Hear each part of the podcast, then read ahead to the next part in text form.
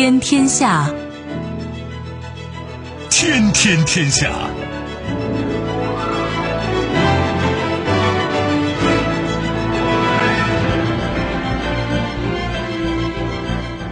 历史穿行者，新闻摆渡人。听众朋友，大家好，您正在关注收听的是《天天天下》节目，我是夏萌，和我一起陪伴各位的还有本节目评论员重阳。世界纷繁复杂，新闻随时发生。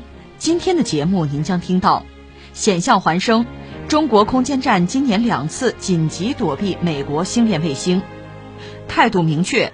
阿根廷驻华大使表示，阿根廷总统费尔南德斯将出席北京冬奥会。自称复仇，英国十九岁少年手持十字弓闯温莎城堡，疑似暗杀女王宣言视频曝光。难有收获，伊朗外交部呼吁英法德三国结束无作为状态，并提出认真计划。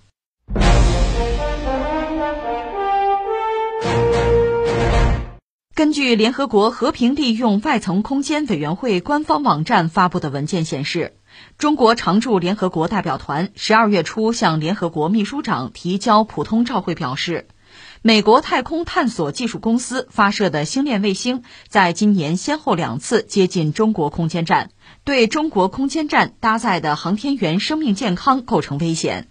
出于安全考虑，中国空间站组合体针对有关美国卫星两次实施紧急避碰。该照会表示，二零二一年，中国载人航天工程实施了五次发射任务，成功将空间站天河核心舱、天舟二号和天舟三号货运飞船、神舟十二号和神舟十三号载人飞船发射入轨。中国空间站组合体稳定运行在高度三百九十千米附近的近圆地球轨道，轨道倾角约四十一点五度。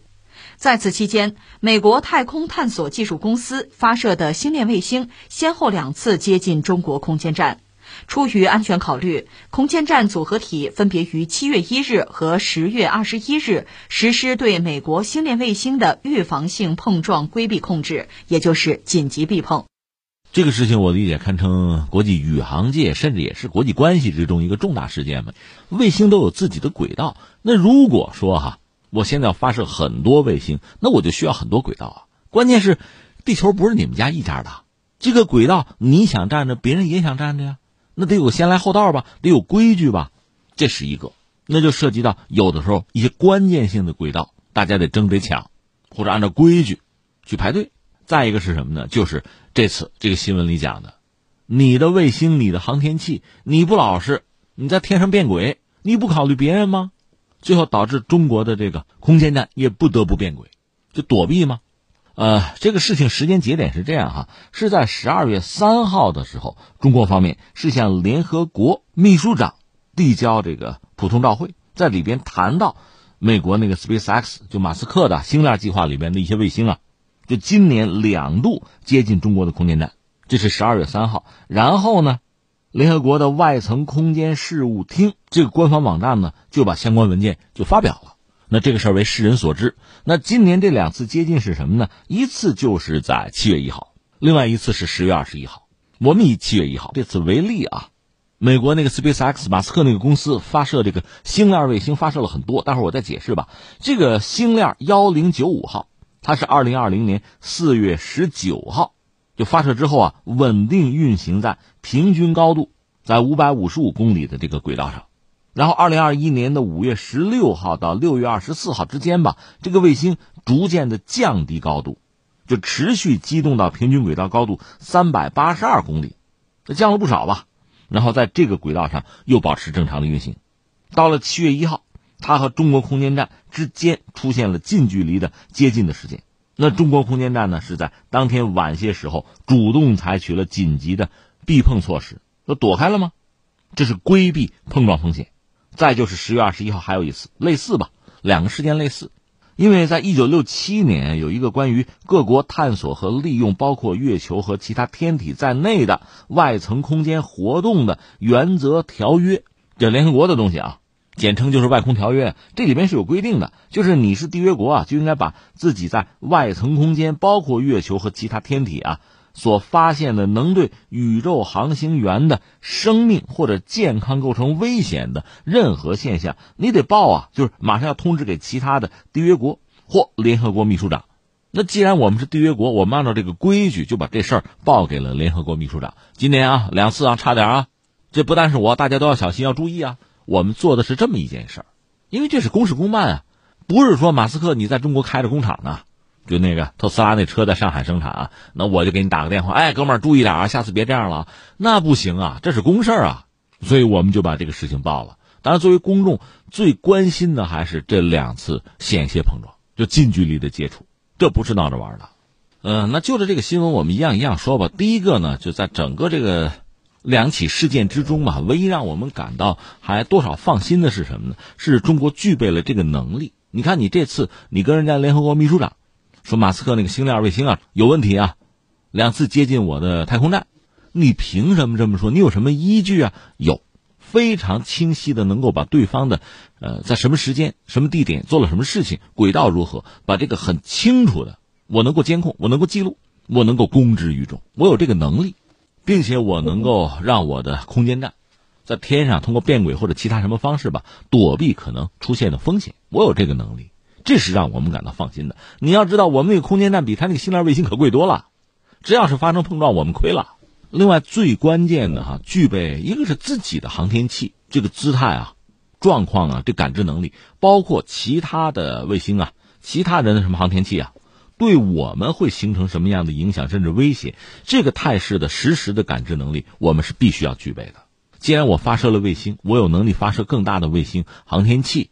深空探测，甚至载人航天，这个能力当然很重要。但是与此同时呢，你在天上的这些航天器，他们到底是什么状况，遇到什么威胁，这个我实时要感知啊。那你说你怎么感知？其实无外乎两个办法，一个办法是在地面上，你通过雷达来解决问题。但这里面有一个麻烦是什么呢？你的雷达部署一般说来哈，你只能在本国境内。当然，美国有一个先天的优势，它有大量的海外基地，所以它实际上可以在全球范围内做这个地面雷达的部署，就盯着太空，它可以做到。我们呢没有遍布全球的军事基地，只能说在友好国家看看能不能帮帮忙，部署一些太空观测的设施，这算弥补不足吧。但是不管怎么说，地球是转圈的，就你这些数据不是实时的，是不断刷新的。这是在地面上部署观测的话，大概是这么一个状况。再有一个就在天上了。搞这种天基的这种观察设备，但这需要更高的技术和更多的投入了。当然，你可以把它们结合起来。你比如说，在地球这不转圈吗？就是在整个中国这个版图等于是背对着某个方向的时候，你天基的东西能够来补盲也行。总而言之呢，呃，通过这两次就是所谓近距离的接触事件嘛，你看到中国确实还具备这样的能力。一个是我们的飞船啊、航天器啊是一个什么状况，我们自己心里清楚，在什么轨道上。是什么状态？另外呢，谁来了，谁到了我们附近的轨道，对我们形成某种威胁了，我们知道。而且不但是这个近距离接触发生的时候，我们才知道，而是之前我们就能盯着它，知道这个卫星在哪。你说你怎么可能算到是那颗卫星来找麻烦呢？肯定不知道，只能说是都盯着。这就说多批次、多目标。这种监控能力我们具备了，这还是让人放心的。而且呢，在关键时刻，我们自己的航天器，就是我们空间站呢，可以调整一下，呃，变个轨之类的吧，进行一次位移，躲避可能到来的风险。这个能做到，但是说肯定要付出代价，就是你所有的这种变动，你肯定要启动发动机，它会消耗燃料，那就等于说要减少这个航天器的寿命。好在我们这个空间站呢，它基本上算是一个永久空间站吧，所以地面上会有货运飞船。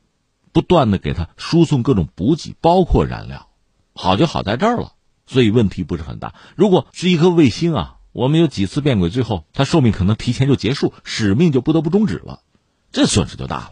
这是一个我们要说。然后我们翻回来说这个马斯克哈，马斯克号称硅谷钢铁侠嘛，他确实有非常高超的这个创新能力，这个我们还是要服气的。我看过一个资料说，说这个人人家的这个人生哈，就是每天的工作。他不是拿小时啊，什么拿半小时，不是拿这个做单位，他是拿五分钟作为单位的。就说这五分钟我处理这个事情，下五分钟我可能就和别人在做另外一件事情。他这个周期很短，五分钟五分钟的，所以这个人脑子确实很够用。当然做到他这个份上哈，做到头那他所在的这个公司是整个为他服务，可以。就跟上他五分钟五分钟这个节奏，这是可以做到的。当然，我们就扯远了。我们说马斯克实际上在航天领域呢，确实，他是一匹黑马呀，颇有奇思妙想。呃，关于马斯克，我觉得两个方面要说。一个方面，我们就先说他这个星链计划。这个计划一方面呢，如果说真做成了，那确实可以造福人类。但与此同时呢，他会。让整个人类付出非常大的代价，或者说带来非常多的麻烦。呃，是这样啊，有一个词叫太空垃圾，大家应该知道。你想过没有啊？就是大量的航天器打到天上去，有这个卫星啊，卫星有大的小的，有飞船啊，空间站，就这些东西，它都是有使用寿命的。完了之后，当然有一部分呢，呃，可以通过之前的设计啊、操控啊，让它返回大气层，在穿越大气层的时候就基本上烧掉了，剩下不多的残骸啊、碎片可能落到地面上。就结束他的生命，这可能是最理想的一个状况，这叫安乐死哈。还有大量的就是残骸啊，就是卫星啊、航天器的这个碎片呢，它没有办法回到大气层，它就在天上，它有自己的轨道，它在那转悠，这就非常可怕了。欧空局大概是有一个估计说，说地球轨道上现在啊，此刻啊，分布的，就是一块在十厘米以上，就是宽度啊，这样的碎片有多少呢？三万六千五百块。那你说，如果是小一点的，一到十厘米的这个碎片哈，就残骸嘛，一百多万块。那你说，如果再小的，一毫米到一厘米之间的微小的碎片，那基本上数不过来了。怎么是三点三亿块？那你想，这个状况对于人类后续的航天活动会带来什么？关键是这些东西并没有真正的提醒马斯克。马斯克搞这个星链计划呢，是要在这个近地轨道发射大量的卫星，他的名义说是要搞这个卫星通信。所以，他要发射大量的卫星。他现在已经发射了大概是不到一千九百颗，接近这个数字。那最终他要发射多少呢？得有四万多颗。这算什么？算天霸呀！他把轨道都占下了，别人怎么办？想过没有？当然，马斯克还有一个解释说，没问题，我这个卫星高级，我上面有这个避碰装置，呃，防止它和其他航天器发生碰撞。呃，到目前为止，我们得说，还真的没有直接发生过碰撞。但问题在于，它对其他航天器不只是中国啊，已经构成威胁。比如说，欧空局他们有一颗气象卫星嘛，叫风神，就险些和马斯克的星链相撞，最后也是风神变轨跑了。所以坦率说，今年是中国向联合国报了两起，就几乎要发生的啊，很危险的近距离接触事件。虽然不叫碰撞吧，很危险。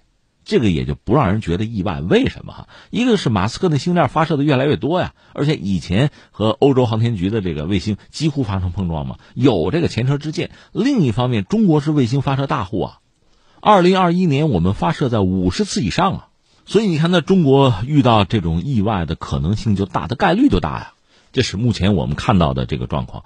翻回来接着说马斯克，那我们看马斯克这星链计划呢，一方面确实他脑洞大开，通过这个卫星通信的方式，他那个卫星比较小，其实大量生产成本也低，这个我们能理解哈。你要说造福人类吧，你也可以这样讲，你说他为了挣这个钱，你可以这么说，但实际上，确实我们得说他这个思路隐含的一个东西是个问题是什么呢？就是唯我独尊啊，自我感觉良好，不考虑他人的感受啊。先到先得啊，占下再说呀。你要说他是利己主义的话，这个帽子我觉得并不冤。所以他的星链计划开始实施之后，确实给别人带来很多的麻烦。在地球上，这就不用说中国人，美国人恐怕都感受到了。就是你作为一个天文学家，你观测太空就很容易受到星链卫星的干扰。那你想，现在将近一千九百颗，将来可能是四万两千颗，这个卫星就呼到你天望远镜的镜头上，你还能看见什么？另外就是其他国家的航天活动，受不受影响？这不是你说我卫星上有避碰装置就行了，这其实根本上是一个权利的问题。你得尊重他人的权利啊！你觉得你脑子够用，你行动快，你有技术，你就先站下来了。那别人这样搞你行不行呢？当然，你还真别说，一直以来美国人就是这行事风格。还有一个很关键的是什么？这个马斯克他和美国军方实际上关系非常密切，这个你也可以理解为什么呢？一个，他这个航天技术啊。就是对原有的，就美国的航天发射的市场一个扰动。原来美国是有一个发射联盟，都是那些大户，什么波音啊、洛马呀，是他们掌控，实际上是垄断。就是美国军方发射航天器也得掏钱，而且不少掏嘛。而马斯克这个私人航天，因为他那个猎鹰火箭能够回收，它成本压得很低了。那美国军方当然愿意和他签了。现在我看到一个资料，大概马斯克能拿到百分之四十的就军方发射这个业务啊。那个联盟能拿百分之六十，这就了不得了。所以马斯克后起之秀啊。另一方面，马斯克和美国军方的合作绝不仅限于卫星发射，包括星链计划这个卫星，美国军方怎么利用，双方是谈过的，是多次沟通和交流。这个只要在卫星设计和制造的时候加一些组件就好了，这并不是很复杂的事情。而且马斯克和美国，特别是美国空军联系相当紧密，他甚至直接和美国军方的高层对话，而且呢，给美国的这个空军将领讲过课。当然，我们知道他肯定是那套，就是说有人战斗机过时了，将来都是无人的、人工智能的，就这套东西。而美国如果抓不住机会，就会沦为世界第二，而不是第一。那他这套嗑，就美国军方的大多数将领是不接受的，说你扯，你一个私人企业主给我们上课，你懂什么呀？但是不管怎么说，马斯克和美国军方过从甚密，这是真的。所以星链计划的军事用途，你不能排除。最后，我们翻回来再说这两次和中国的空间站的近距离的接触事件啊。你想，它只有两种可能，一种可能呢，它是无意的，那这就很麻烦了。你的这个太空感知能力不足啊，那你对别人就形成威胁和影响了。你没这个能力，没有金刚钻，不要揽瓷器活啊，那你搞什么星链计划吗？它发射越多，给大家带来的麻烦风险就越大。你四万两千个都打到天上去，我们还过不过了？那你说那有意的，哎好，你要是有意的。故意的，你威胁其他国家的空间站、航天器，你这是什么罪过呀？所以最后我想呢，中国现在能做的一个是第一步，就是广而告之，联合国也知晓，你报备一下哈。因为一九六七年有那个规矩，我们按规矩走，但这个显然不够。中国的航天活动是越来越多，甚至是全球最多的。那么遇到这种麻烦和风险，显然也会越来越多、越来越大。那怎么办呢？还是要倡议。全球的主要航天大国在联合国这个层面上达成一个新的协议。说到底，各国政府管好各国自己的人，不要胡闹，不要给别人添麻烦。否则，按照目前的这个状况发展下去，你各国的航天器为了担心遭遇到，比如说小行星也好啊，其他太空垃圾也好，或者马斯克这个星链卫星也好，遭到他们的撞击，那你就要做准备吧。你怎么准备啊？安个激光器还是机关炮啊？你得自卫啊。那这样下去，太空不就逐渐军事化了吗？你与其问始作俑者是谁，你不如问罪责谁来担呢？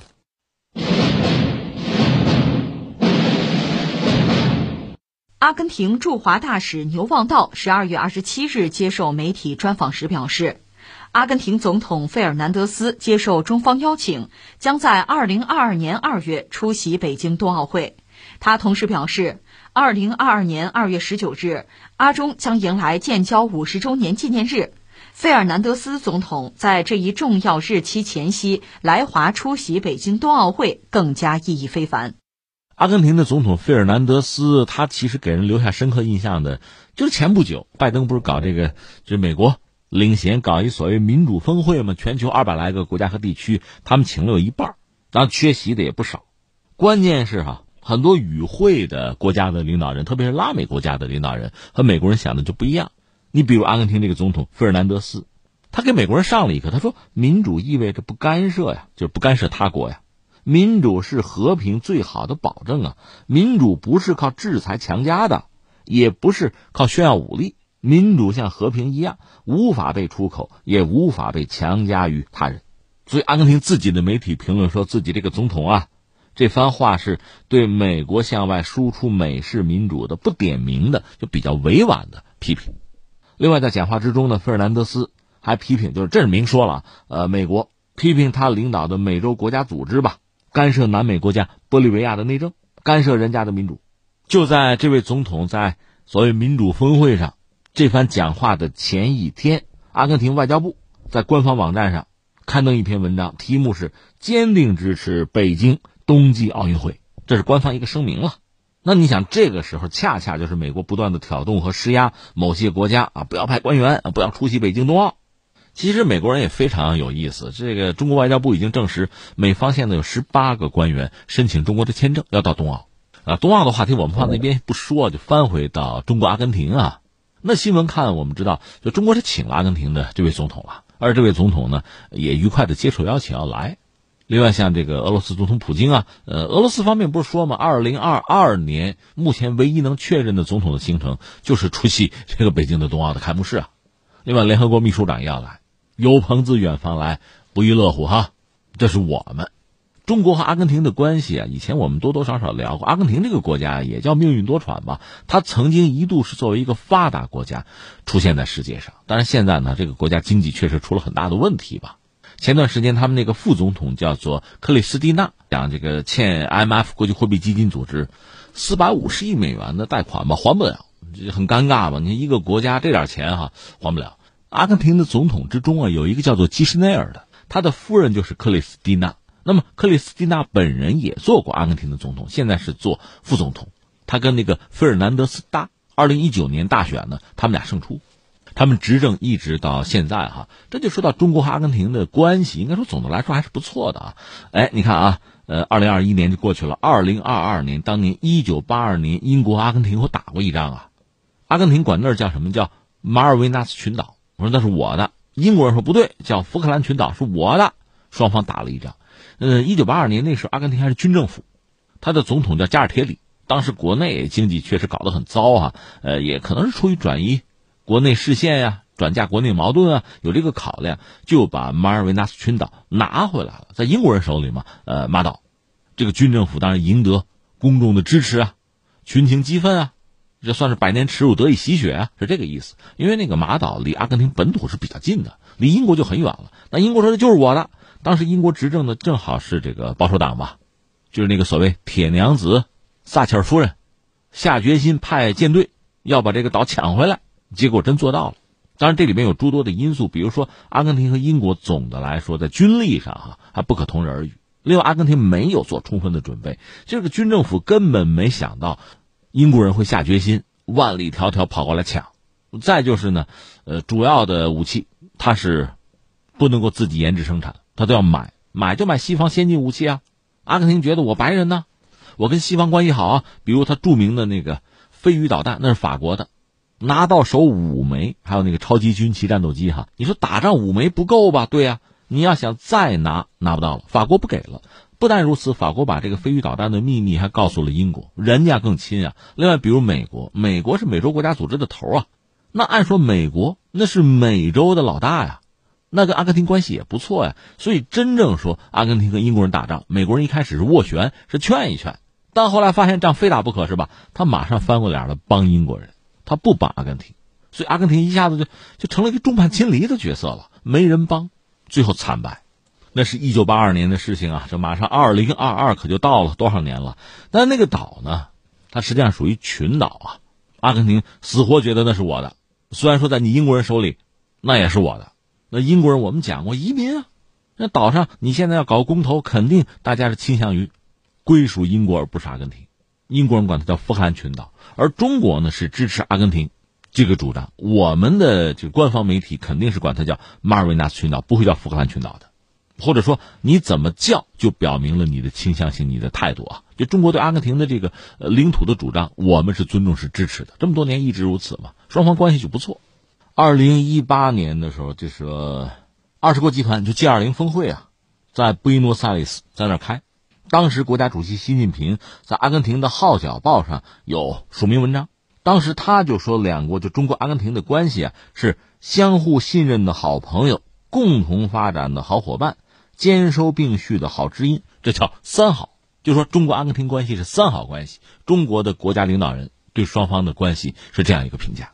其实，二零一七年，当时阿根廷总统还是这个马克里，是出席了首届“一带一路”国际合作高峰论坛，所以双方的这个合作关系在“一带一路”的这个框架下，或者说是有了一个非常好的、很坚实的基础。到这个新冠疫情爆发之后吧，一个是中国给了阿根廷很大的帮助，另一方面呢，双方原来一些合作项目也没有停步，比如阿根廷的圣克洛斯省的大坝，那是呃中国的葛洲坝集团来承建的。另外，中国电建还签过。科尔多瓦省两个光伏项目也一直在推进，而且就是在最近这段时间，阿根廷的羊肉和豌豆首次出口中国，中国也已经是阿根廷的猪肉的第一大出口市场。那中国向阿根廷出口当然就偏重于制造业的产品了。另外，特别是像那个基建产品啊、生活用品啊，中国的产品极具竞争力。啊，我们刚才讲了，费尔南德斯是二零一九年上台，他前任呢是马克里。马克里是这样，他本身做了阿根廷的总统，他是具有经商的背景的。但是他执政期间吧，只能说各种原因吧，阿根廷的经济呢，并没有好转，严重衰退。在二零一八年呢，遭遇经济和债务的危机，导致马克蒂他那个改革方案最终破产，而且就业率下降，贫困率上升，货币贬值，就一系列的经济问题吧，导致他的支持率啊持续下跌。那到了二零一九年吧，他的挑战者就是费尔南德斯啊，最终胜出，成为阿根廷的新总统。他当上总统的时候是六十岁吧，现在六十二了吧。费尔南德斯啊，是布宜诺斯艾利斯大学是法律专业毕业，他是做过阿根廷的经济部的法条司的副司长，做过阿根廷的保险事务的负责人，就国家啊，还有国有建筑公司啊，什么银行啊，呃，负责人。我们讲阿根廷一个总统叫做基什内尔。这人已经不在了啊，他的夫人就是克里斯蒂娜，他们先后做到阿根廷总统。在他们做总统的时候呢，费尔南德斯做过这个内阁的首席部长，相当于总理吧，就是说他是有相当执政经验的。这样，在二零一九年，他和克里斯蒂娜算结盟吧，竞选伙伴吧，参加二零一九年大选，最后胜出。他当时的竞选纲领，你现在看一个，对内呢要加强政府对经济的干预，左派吗？实施外汇管制啊。限制投机资本啊，采取更宽松的货币政策呀，扩大社会福利，改善民生啊，增加就业，这是非常紧迫的任务啊，刺激内需啊，而且要重新的和国际货币基金组织要谈外债的问题。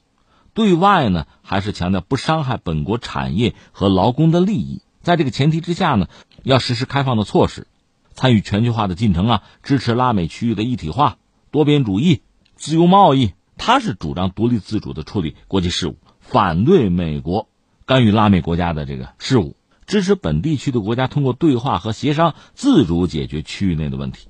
他也支持拉美左派。这个费尔南德斯总统上台之后吧，他是很强调阿根廷国内市场的开放和营商环境的改善，因为他这些年实际上国内金融是动荡的，大量国际投资外流，所以中国的投资对他来讲是非常重要。另外，中国阿根廷在全球治理领域也有密切合作。所以你看，呃，这样我们是不是能够比较相对完整的了解一下阿根廷这个国家哈？一个是它现在经济发展确实遇到很多困难，在现有的就是以西方为核心，他们来制定、他们来运行的这个国际秩序之中，阿根廷想翻盘已经很难了，所以他只能和新兴经济体，特别是中国打交道，因为这对他自身的利益很重要。你看，一个国家一个国家的领导人，当然要先考虑自身国家的利益啊，而且呢，阿根廷作为这个。美洲一个很重要的国家吧，和美国打交道的时间可不短了，深深了解美国这个国家的个性，所以你看哈，费尔南德斯应该说是比较委婉的，在这个民主峰会上批评美国，同时呢，他对北京冬奥的这个态度和美国确实形成鲜明的对比。应该说，他这个态度也代表了就所谓拉美的左翼啊，从这个基什内尔，包括他夫人克里斯蒂娜，其实你要算起来都可以算左翼。在巴西那个总统博尔索纳罗上台，他不号称叫什么巴西特朗普吗？他是右翼，以他上台为标志呢，似乎拉美的左翼呢就进入一个低潮，右翼呢风生水起。但是博尔索纳罗治国也很糟吧？那巴西现在这个状况也不佳，所以他能不能连任都是一个问题。而在这个时候呢，拉美的左翼又开始抬头。那么费尔南德斯带领阿根廷这一系列的表现吧，其实也呃不让人惊讶了。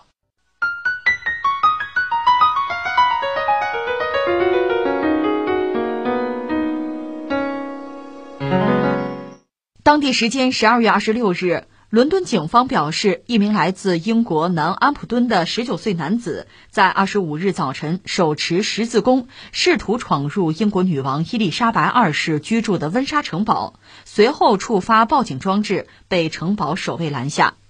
不过，随后英国《太阳报》宣称，独家获得一段疑似男子行动前录制的视频，其中他本人出镜，身穿黑衣，手持弓弩，头戴面具，利用变声器发出令人不适的声音，声称要暗杀伊丽莎白女王。值得一提的是，虽然《太阳报》在英国为八卦小报，但这则爆料依旧引起执法部门的注意。而 BBC 等媒体则报道称，这则视频和当天闯入温莎城堡的男子或许有关。这个新闻比较惊悚啊！十九岁一个说什么少年，就年轻人吧，他成年了嘛？按我们的标准，他都十八岁以上了嘛？一个英国的年轻人拿着十字弓，这个东西可以杀人于无形啊！和枪比起来，他没有声音啊，但是论射程，他比一般的冲锋枪也差不了多少啊！英国这个年轻人居然就拿着这个东西武器啊！跑到温莎堡，要去刺杀英国女王，而且时间是圣诞节，哎，这太具有这个重大新闻的要素了，可以拍电影。将来，我最初看到新闻看到这些的时候，脑子里蹭蹭产生两个想法，一个想法是什么呢？因为在英国呢，确实也有一些人对英国的王室啊，对女王啊是不感兴趣，或者说是反感的，就浪费纳税人的钱吗？我们共和好不好啊？这是一些人，当然还有很多人，甚至大多数英国人呢，对女王、对王室呢，还是一个尊敬啊、认可的态度，还是把他们作为整个英国的这个 logo 啊标志，就这样就行了。这是不一样的。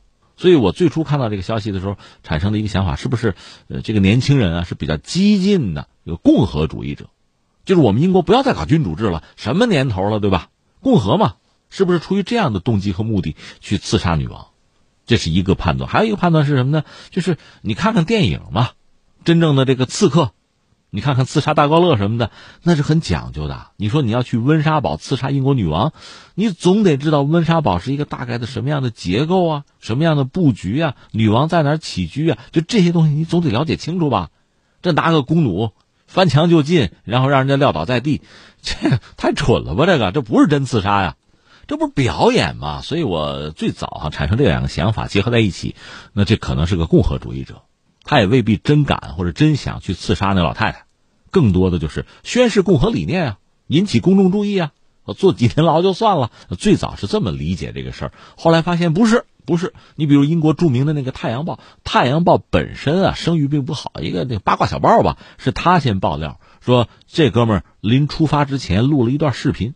就是我要干嘛？我为什么这么干？我为什么要刺杀女王？人家是有一套讲究的，而且还留了遗言了。那意思我也活不了几天了，对吧？所以我伤害过的啊，我欺骗过的人，我道个歉啊，不好意思啊，那就是很理智啊。那当然，他现在被英国警方拿下，拿下之后先做个精神鉴定嘛，正常不正常，对吧？呃，走这个流程，这放在一边，他的命运怎么样？那恐怕就得等些时日了。英国人这些事做的比较慢啊。关键就是他这个留言，这是一个刺杀女王的宣言吧，很值得关注。因为他说的很清楚，他是要为一九一九年的扎连瓦拉园，这个按照我们中国人翻译就是阿姆利则惨案，印度那个阿姆利则大屠杀，我们一般这么翻译。这个人就讲呢，我是要为那个因种族原因而被杀害、被羞辱和被歧视的人们复仇。他说我是印度锡克教徒，西斯人。他说我的名字是贾斯旺特辛格柴尔，我的名字是达斯琼斯。这话有点乱哈。如果说他是锡克教徒的话，叫辛格很正常，那就是狮子的意思。大多数锡克人都叫这个名字。如果说他是什么西斯人的话，那是《星球大战》里边的这个这段子了，这故事了。但是如果是西斯人，他的名字叫做达斯琼斯，倒也正常啊。黑勋爵啊，你看在视频里他穿了一身黑，戴着面具，把脸还遮起来哈，有点像那个黑勋爵那个意思吧。而且他还挺有脑子，他是用了一个变声器。他通过变声器来说话，这样人们听不到他本来的声音，听到的是一种很怪异、很刺耳，甚至很恐怖的声音。他发布他这番言论，总之他的目的是很明确，就是复仇。说到这儿，我们索性说两句这个阿姆利德惨案啊。阿姆利德惨案本身是这样的嘛，一九一九年了，印度发生这样的事情是二月份的时候，有一个所谓英印立法会议，通过一个罗拉特法案。这个法案说什么呢？就是印度啊，警察主要是英国人管了。警察可以随便的抓任何官方怀疑的分子，就是我怀疑你，我就可以抓你，而且可以不经公开审讯，可以长期监禁，这样印度人就完全没有政治自由了。所以举国哗然，大家都不干嘛。那你说英国人不讲理，他一直不讲理。你看英国人现在动不动人权啊、民主讲这个东西，你统治的时候有过吗？你说过吗？那在印度就更加不用说了。确实有一个背景是什么呀？就英国对印度进行了殖民统治。甚至英国人还引以为傲，说印度原来是个地理概念，就是因为我们的统治，它成了一个政治实体啊。那你看英国人对于印度统治，英国才多大？你看印度有多大？那怎么统治呢？当然就要搞一些上层的精英，然后到我们英国受最好的教育。其实像什么圣雄甘地啊、尼赫鲁啊，圣雄甘地是印度独立之父吧，可以这么讲吧。尼赫鲁呢是印度独立之后的第一任总理，六二年和中国打仗的就是他当印度总理的时候。就这帮人其实，在印度呢都是精英。都在英国学习，对英国的这个政治体制啊，对英国的强盛啊印象深刻。但是翻回头来，那我们印度怎么办？我们也得像英国人这样子呀，我们不能永远甘居人下呀。所以他们搞了国大党，国大党还真算是个百年老店了啊。但现在国大党还不是执政党，印度现在执政党是人民党，人民党的背景又是印度教，这是另一个问题啊。总之，当时有很多主要是印度的精英阶层，就和英国人这叫离心离德呀，我们要独立嘛。那英国人当然不干了。说到底，英国是从印度拿钱的，而所谓大英帝国最关键的英国女王也做了印度的皇帝。但是你想啊，越需要印度，印度越是得到发展，他这种独立意识可就越来越强了。那英国人就要镇压，印度人就不干。只不过印度人呢，呃，也进行过这种暴力革命、武装起义的尝试啊，但打不过英国殖民者，所以到了这个甘地呢，换了个路数，就是非暴力不合作。有本事你弄死我是吧？反正我不跟你合作，我要独立啊！就这个，英国人也没有办法，这是当时的大背景啊。那么，一九一九年，我们讲他这个罗拉特法案。那对印度人来讲，那就是一种完全剥夺政治自由的行为啊，所以群情激愤，各种反对。那到了四月十号这天凌晨吧，就在阿姆利泽，这是个城市的名字，殖民当局抓了两个民族主义者吧，两个活动家，然后大家不干了，三万市民就到这个市政府门口请愿啊，要求啊和平示威啊，放人吧。结果英国人最后就下死手了，派了军队，还有那个库尔喀，那是雇佣军啊，他们军队里也有锡克士兵。其实对这个民众呢，这种手无寸铁的民众，你说你要镇压吧，就英国殖民者不是没有选择。你对天鸣枪，或者我们说的再过分一点，你拿枪扫射群众，大家四散奔逃也就完了。即使发生踩踏事件，我们就说啊，那也是踩踏事件。但这回英国人非常狠，那个军队指挥官是叫戴尔，戴尔将军，他怎么干的呢？派军队就把周边的路给我封锁了，把人给我堵在这儿，然后开枪。这史书记载嘛，射击持续十分钟，发射子弹一千六百五十发。之后，英国官方说什么呢？说死了三百七十九人，伤一千二百人。收尸的说什么？收我就收了五百具尸体。所以官方那数肯定不准。戴尔本人说呢，不过两三百人吧，就被打死啊。但是按照印度方面的说法，得上千人。而且从那时候开始，印度说你得道歉吧，一直到现在没有道歉。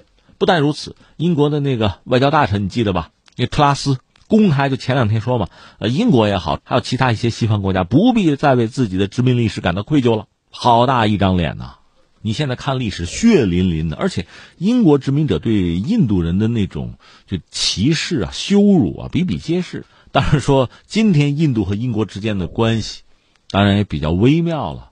因为印度人这个民族性嘛，有的时候他对英国人对这种强力的蛮横的统治吧，他反而臣服，他屈从。也有这样的，当然这是他们两家的事情，放在一边不说。现在有一个锡克族或者叫锡克教吧，一个年轻人公然拿起武器要去刺杀女王，声称要为一九一九年的那个惨案复仇。那我们确实可以问一句：是什么力量让这个年轻人拿起了武器要找女王算账呢？一九一九年就是镇压当时的民众的时候，锡克人有锡克族士兵的啊，所以他的祖上是一个什么角色，这个不得而知。而我现在确实。想到的是中国那句老话啊，所谓不是不报，时候未到嘛。西方殖民者在全球啊犯下的罪行，罄竹难书。他们愿意渲染的是什么呢？是他们给这个世界带来了各种先进的技术啊、思想啊，但与此同时，付出多么惨重的代价。他们没有付出啊，他们是受益者呀。而这个世界很多当时相对比较落后的、被征服、被奴役、被殖民的这些国家和民族是付出代价的。你说我们要向前看，我们不应该总是记着那些仇恨啊、仇怨。可以，所谓冤仇易解不易结，中国人有这样的老话。关键是怎么化解仇怨啊？你指望被伤害者的后代完全就忘却这个历史，那现实吗？合理吗？可能吗？所以你想一想，其实是当年的加害者、施害者要做足够的事情啊，该赔罪要赔罪。该认错要认错，该道歉要道歉，该补偿要补偿。你把这些事情做了，你恐怕才有资格要求和对方和解，而这一切才可能成为现实啊！所以最后我们要说，这个小伙子十九岁，这个年轻人吧，也许他是神经病，也许他精神就是有问题，可能的。但他的所作所为，他谈的那段历史，恐怕我们说还是给了某些人相当的警告和提醒啊。当地时间十二月二十七日，伊朗外交部发言人哈提普扎德在记者会上就最新一轮维也纳伊核谈判表示，通过密集的会谈，在第七轮谈判结束时，各方在核问题和解除制裁问题上有两份新的文件，这将作为新一轮谈判的基础。他强调，伊朗对维也纳会谈的态度是向前看，而一些欧洲国家在谈判中的作用不具建设性。英法德三国应结束无所作为的状态，并就如何恢复他们的伊核协议承诺提出认真的计划。哈提普扎德称，伊朗希望各方都怀着达成好协议的决心来到维也纳。有些国家错误地在歪曲事实上浪费时间和精力，或是寻求超出伊核问题全面协议范围的对伊要求，又或者试图让伊朗的利益少于在伊核协议中应有的利益，这些是伊朗无法忍受的。我也不知道咱们这是不是今年最后一次提这个伊核协议啊？呃，西方不是过圣诞节嘛？呃，伊朗就说说圣诞节之后啊，接着谈，就是维纳这个对话呀，美国和伊朗之间啊。那现在伊朗方面又在呼吁欧洲国家，就是德国、法国还有英国，你们不能无所作为，你们得干点什么呀，对吧？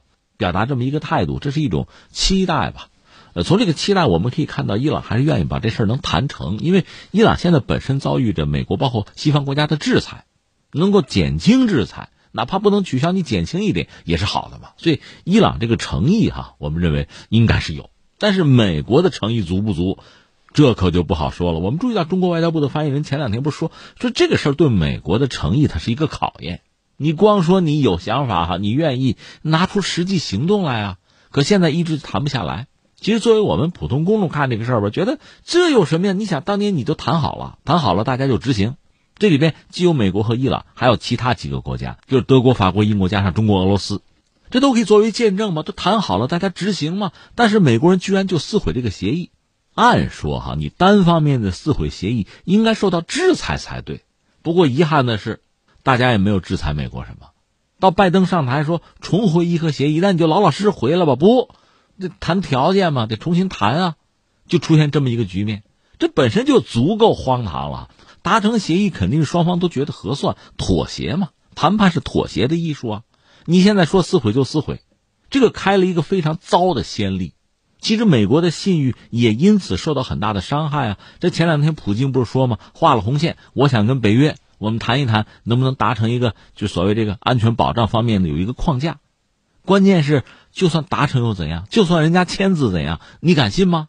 那我们再多说一步。那整个全球范围内，我们从历史上看啊，涉及到这个国家和国家的关系啊，国际的一些协议啊，我们承认它有的呢是有一个有效期，有的呢就是被撕毁的。苏德互不侵犯条约那就是希特勒撕毁的，对吧？明摆着的事情，好吗？这样，那最后国家国家打交道，那就没有信义可言了吗？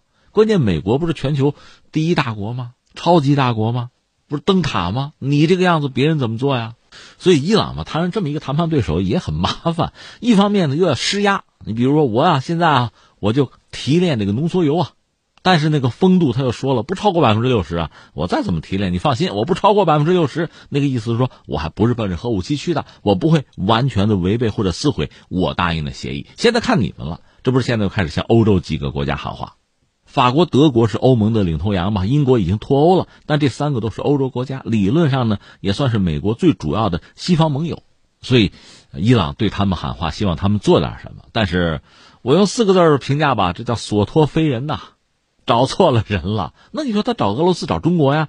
中国和俄罗斯在伊核问题上应该说是秉持了公道。把态度已经表明了，找我们也没有用。现在关键是这几个欧洲国家，这西方国家里这几家，你们什么态度？你会觉得面目是模糊不清，似有隐衷啊？有吗？真有。这个从欧洲那个角度考虑，确实很难啊。呃，一样一样说吧。第一个呢，我们知道，就是这些年吧，欧盟啊、欧洲啊，整个它在全球的影响力是在下跌的。你看啊，从你看零八年全球金融危机到一零年，呃，希腊那债务危机。然后你看到欧盟本身的经济并不像我们理解的那么强，而且欧盟内部的团结也不像我们理解的那么牢固。一直到现在，你看看疫情爆发呀，看看疫苗分配啊，看看现在这个发债什么的一系列的问题，就是应对这个危机啊。欧盟国家的态度，我们前不久聊了吗？所以欧盟很难内部达成一个统一的东西。英国还脱了欧，这实际上对欧盟的实力也是一个打击啊。你说这个实力不济，脑子还不够用呢？你你就说欧盟这些国家吧，大家都知道它没有能源，没有能源就需要买，买能源其实最主要两个地方，一个是俄罗斯，一个就是中东。其实如果没有中东的石油，欧洲或者西方的崛起，那就是一个笑话。但现在呢，人家欧洲成了发达国家，对中东的石油真的是有非常强烈的需要。因为谁也不愿意把鸡蛋放到一个篮子里，对吧？呃，从俄罗斯进口天然气，这是没有办法的事情。现在跟俄罗斯关系搞得很糟，就欧洲啊，当然背景肯定是美国嘛。美国拉着欧洲，拉着欧盟，拉着北约，跟俄罗斯那对着干，双方的关系搞得比较糟。现在是冬天，欧盟现在天然气就已经不够用，就在涨价。那你说全球买委内瑞拉其实也可以考虑，但是大家制裁它呢？委内瑞拉也被制裁，伊朗现在也被制裁，而且美国把话放在那儿，全球啊，谁也不要买它石油啊。那欧盟还得听话，就是欧洲国家还要跟在美国的屁股后面跑。你就不想想你们家冬天怎么过啊？这是欧盟，你觉得这脑子真的是不够用啊？这不前两天德国那个新外长、绿党那个领袖贝尔伯克，他用了一个词儿叫“世界内政”，就是我这个外交的世界内政，这让很多人就觉得你这说什么呢？你啊，太不着调了吧？菜鸟吗？就这么一个状况。你想美国人多精啊！美国人一直在算计欧洲人。大家不是不知道，从美国诞生开始，对欧洲一开始就是排斥和警惕，不希望欧洲干涉美洲的内政，因为当时欧洲强大呀，美国弱呀。到现在美国强了，当然要拉着欧洲去搞苏联呐，或者搞俄罗斯，甚至搞中国呀。但是他们只是我用来搞别人的工具。你以为真是志同道合的朋友吗？平起平坐的伙伴吗？做梦吧！这个欧洲人也不是不知道，所以呢，隔三差五的会有人站出来，尤其是马克龙啊，欧洲要自主啊，战略自主。你自己潜艇大单让人家撬了，你什么都没有做，什么都不敢做，你说什么自主嘛？所以你看，在这么一个状况下，指望这几个国家在伊核问题上发挥什么作用，非常难。当然，他们确实有他们的苦衷啊。你比如说，现在美国动不动就拿经济制裁说事儿。那么，欧洲国家面对美国的经济制裁，它往往是一筹莫展的。这个咱要理解，为什么呢？你看这些西方国家哈，市场国家嘛，大多数都是私企。私企呢，他当然很在乎市场啊、订单啊。那美国人就说了：“你在我跟伊朗之间选，你要跟伊朗做生意，就不要跟我做生意了。”那美国也没说别的，但是你敢吗？你就不敢了？你能放弃美国那个市场吗？那你说这几个国家的政府，他没办法逼着这些私企啊、民企啊去跟美国作对，他哪有那个胆量啊？政府更没有这个胆量啊。那从企业来讲，你都没有这个胆儿，你让我，我为什么呀？所以这根本就不可能。再一个啊，也不排除欧洲人有这种小九九。如果美国真的把伊朗问题搞定，就是逼着伊朗屈服了、听话了，那么对欧洲来讲也未必是坏事。那说到底，美国就允许伊朗和欧洲做生意了，就可以买他的油了，这事就解决了。但问题在于，伊朗不低头啊。第一点呢，伊朗可不是伊拉克呀，它可不是叙利亚或者利比亚呀。这仨国家加一块人口能有多少？伊朗一个国家人口是八千万，你说怎么着？打人海战术吗？不是啊。从欧洲国家来判断哈，从欧洲国家立场哈，第一个最好别打，为什么呢？一旦打起来，人家伊朗早就说过，封锁霍尔木兹海峡。那全球经济都会受影响的，那是经济啊能源的大动脉呀，他给掐死了，他掐几天你也受不了。你看看那个苏伊士运河，一条船把苏伊士运河给挡住了，什么结果，对吧？那如果打起来，伊朗再打输了，你不用盼着他赢啊，他输了也受不了。为什么？难民吗？中东这个难民问题对欧洲造成的影响还不够大吗？如果是连能源或者石油危机带难民问题一块席卷欧洲，你想是什么下场吧？当然，大家认为这伊朗和美国打仗打赢的可能性真的不大。但是伊朗也不是一个人在战斗啊！你想想，就他那个什叶派，在全球范围内也是一股势力啊，包括在中东，这形成一个长期混战的焦灼的局面哈。那伊朗人当地人是要过苦日子，那欧洲人能好得了？所以你算了算，真是两边为难。当然有人会说，从历史上讲呢，欧洲和美国不管怎么说是盟友啊，但是总得先活下来吧。经济利益总得考量吧。美国在历史上，比如对欧洲的经济、对欧元没少下黑手啊。这个欧洲人心里边很清楚，但是现在呢，又没有胆量，也没有能力和美国真的翻脸。但是你真的跟着美国走哈，跟伊朗这儿干，说难听点，这也是自己作死嘛。你又不敢去阻止美国，不敢去指责和批评美国，翻回来伊朗这儿，你也没有什么影响力。关键是一旦出现战局啊、乱局啊，自身的利益也得不到保障。你说这几个角儿哈，然而就可发一笑。当然，从伊朗那个角度讲呢，还是要对他们喊话，希望他们有所作为。这是伊朗的一个态度，也算是施加压力吧，这没什么不对。这个态还是要表的。关键是你让欧洲人怎么办？他们真的没办法。